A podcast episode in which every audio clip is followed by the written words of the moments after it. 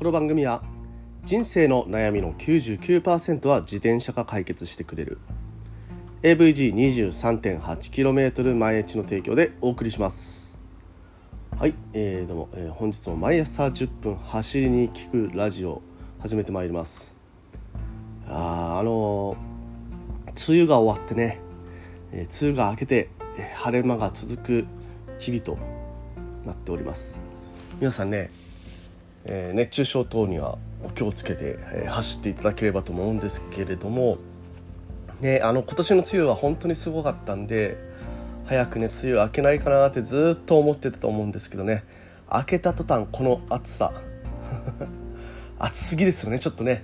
えー、ここまで暑くなってほしいとは思ってなかったっていうね。あのー、まああれですね。人ってなんかすごくね、えー、そこら辺自分勝手だなと。なんかね自分にも思いましたが。はい。ね。えー、まああのちょっとね風がある日っていうのは涼しいんですけれども風がないとねもうめちゃくちゃ暑いので、えー、皆さんね、えー、ちゃんと水分補給等をしながら外に出て、えー、いただければと思います。それではね本日も本編いきましょう。Check it out. はい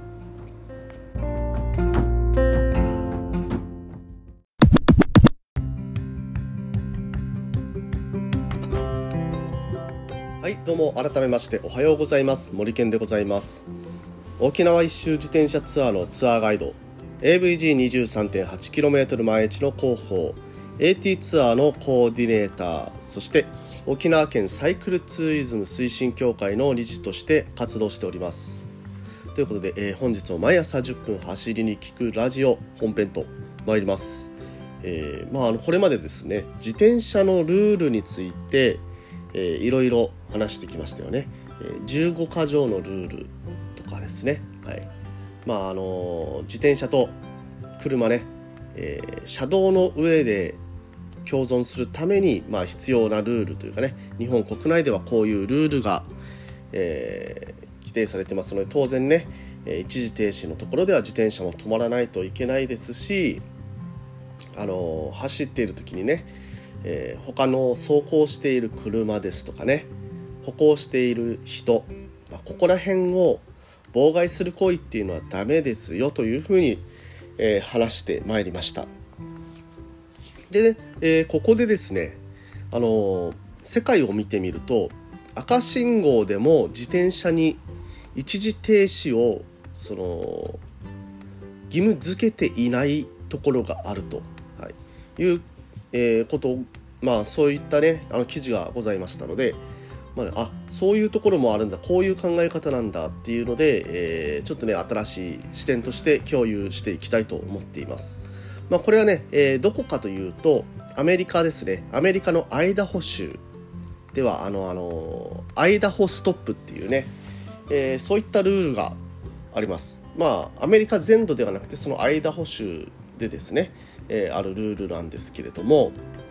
え、ー、とですねあの交差点に差し掛かった時に一時停止の標識がある場合、はい、一時停止の標識がある場合に、えー、自転車これはですねあの一時停止完全に一時停止をせずに徐行でその交差点を抜けることができるというような、えー、法律でございます。はい、これはですね、えー、ただもうあのどんなどんな時でもまあ自転車止まらなくていいよっていうわけではなくて、えー、ここにもやっぱりあの交通ルールがきちんとありましてそのルールにのっとって、えー、交差点で止まることなく徐行で抜けることができるというようなルールでございます。まあ、このルールっていうのがですねまず1つ目はですね歩行者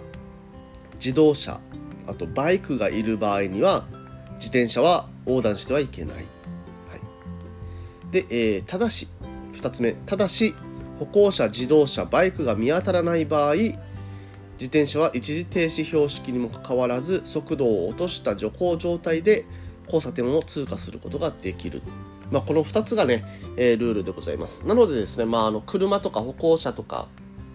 えー、バイクとか、まあ、他の車両がですね、その交差点に差し掛かっているのを、えー、見たら、まあ、あの自転車は一時停止しないといけない。でまああのその全てのね、えー、車とか人とかバイクとかが通り終わった後に自転車は通らないといけないというようなルールになりますね。はい。で、まあ、あの、この、すべてのね、車両とか歩行者、この車両とか歩行者がいない場合は、まあ、止まらなくてもいいよと、はい、いうようなルールなんですけど、これがね、あの、一番、あの、自転車に、えー、いい方向に働く場面っていうのはですね、車通りの少ない、まあ、歩行者の少ない車通りの少ない、えー、交差点の多い道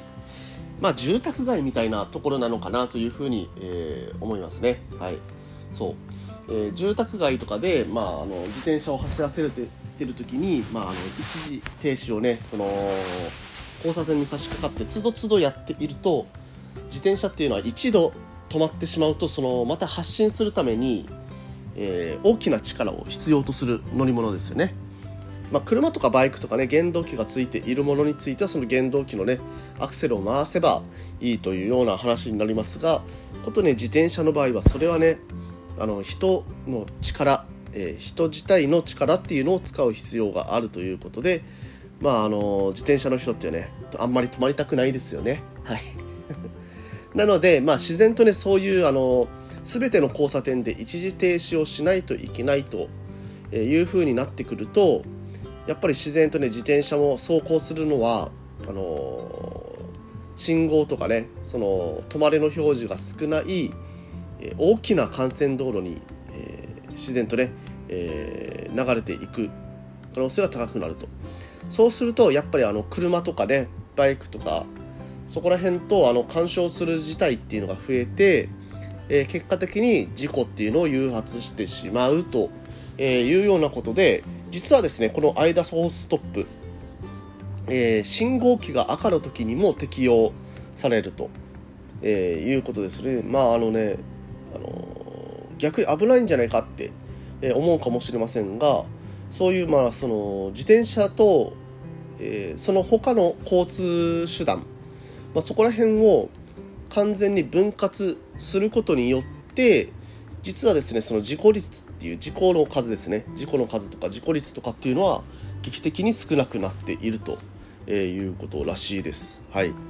まあね一見ねその交通ルールねあの止まらないといけないよって止まるところでは止まれよっていうふうにまああの全ての、えー、交通、まあ、道路を走っているもの全てに対して、まあ、そういうルールを義務付けるっていうことが、まあ、良しとされている、まあ、あの日本はね特にそうですよね。まあ、特例っていうのを出すとじゃあその特例について、ね、ちょっとあの議論がまたあの深い議論をしていってで、まあ、その特例が本当にね、えー、適用された時にどうなるのかとじゃあもうちょっと面倒くさいからルールはもうね一つのルールにしてでそれで収めようじゃないかと。その流れでね、えー、なかなかそれぞれの交通手段に対するルールっていうのが浸透していかないというのもあるかもしれませんし、まあ、そのルール一つ一つをね変えるのに、えーまあ、それぞれの市町村でその特別ルールっていうわけにはいかないよとか、まあ、そういうねところもあってなかなか、えーまあ、気軽にはね進めないところかとは思いますけれども、まあ、実際にねそういう、えー、まあ、信号とか止まれの標識そこら辺で止まらなくてもいいですよと完全に停止しなくてもいいですよ自転車だけはみたいなねそういうルールがあるところでうまく回っているという事例ね、えー、これを見るとなんかねあのー、そうまあ、一つだけのね交通ルールに縛られるのってどうなんだろうかなというふうに思ったりもする今日この頃ではございます。ただね、えー、これはね日本国内ではあの適用されてないルールです。アメリカの中でも適用されている場所適用されていない場所っていうのが当然ありますのでそこでね違反をしたら、まあ、違反で罰金で4万円ぐらい取られるみたいですね。なのでまああの停止することに対してはその罰金を取られることはありませんので、はい。まあね、ちょっとそういうね、罰金を取られたりとかが怖いっていう方は、あの、アメリカの間補修で乗る場合も、きちんとね、えー、停止をしてもいいのかなというふうに、えー、思いました。まあね、あのー、こういうルールもあるよという今回は一例を示させていただいたんですけど皆さんね、えー、こういったまあ特別ルール的なものどう思いますでしょうかねえー、まああの本当にねあの交通、まあ、道路を使う乗り物として自転車っていうのはその車ともバイクともあと歩行者ともね全然違う機構を持ったものだと思います速度域もね本当にね速い速度も出ますし、えー、スタートストップもあの人の力をね使うものですのでまあそれなりのねあのー、動力っていうのがスタートの時にも必要にもなります。まあ、そういうね特殊な乗り物自転車っていうのを考えていくと、まあ、どういうルールが最適なのか、うんね、一つのね、えー、ちょっと頭の体操として考えてみるのもいいかもしれません。ということでですね、今日はアイダホストップというルールについて紹介してまいりました。はい、ということでですね、毎朝10分走りに聞くラジオではこういったような自転車に関する Tips 等を毎朝10分話しております。まあ今日の話がね役に立ったなとか面白かったなと思った方は是非とも共有、えー、していただいて SNS 等ですね共有していただいてでフォローもしていただけますと嬉しいでございます。それではね、えー、また明日もこういったような話をさせていただきたいと思っております。今日も皆さん気をつけていってらっしゃい。